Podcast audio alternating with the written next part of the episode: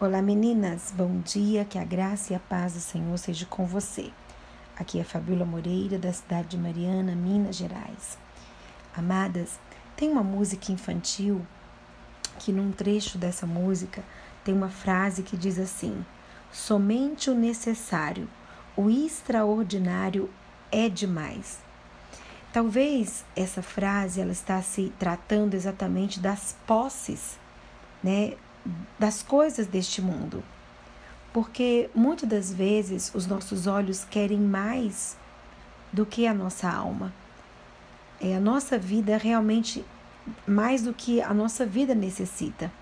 Às vezes nós olhamos e nós queremos aquilo, talvez nem precisamos daquilo que olhamos. Contudo, quando o assunto é vida espiritual, sadia, eu preciso de fato buscar o extraordinário. Há uma lição paralela, é, juntamente com essa frase que eu quero dizer para vocês, com a parábola das dez virgens. Jesus a usou para ilustrar o reino. No entanto, podemos também imaginar que as loucas achavam que elas tinham o necessário em suas vidas. Uma vida cristã básica, é, de, de domingo em domingo, talvez você seja até mesmo dizimista, faça, exista, é, talvez você até exerça algum cargo ou função na sua igreja, mas com pouco relacionamento com Deus e também com os irmãos.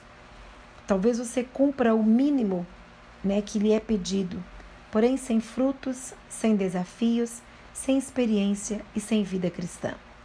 As outras virgens, porém, elas aventuraram-se numa experiência sobrenatural. Elas buscavam o poder do Espírito Santo, saíam do barco, atravessavam o Jordão, desafiavam os profetas de Baal, matavam leões, entravam nas fornalhas, fornalhas, às vezes caíam do cavalo. E daí? O mais importante é que elas tinham um relacionamento profundo com Deus.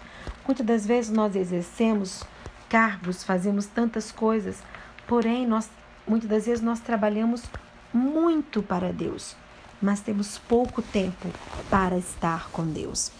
Eu não sei se você já é, é, teve experiência assim de fazer tantas coisas em nome de Deus, porém não ter tempo para estar com Ele, de intimidade com Ele. Deus nos chama para para a intimidade, para um relacionamento mais profundo. Muitas das vezes, pensamentos de inferioridade, em alguns momentos, povoam a nossa mente.